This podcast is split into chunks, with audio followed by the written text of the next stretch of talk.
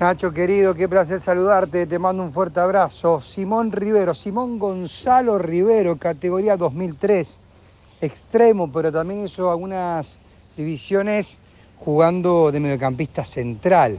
Él es extremo por izquierda, por lo menos en los últimos años ha jugado mucho como extremo por izquierda. Es un jugador de una estatura más baja, un metro setenta y dos, similar a Langoni, no tan directo como Langoni, pero en el 1 a 1 tiene un buen dribbling, tiene una, una pegada muy interesante para asistir o para definir, tira buenas diagonales.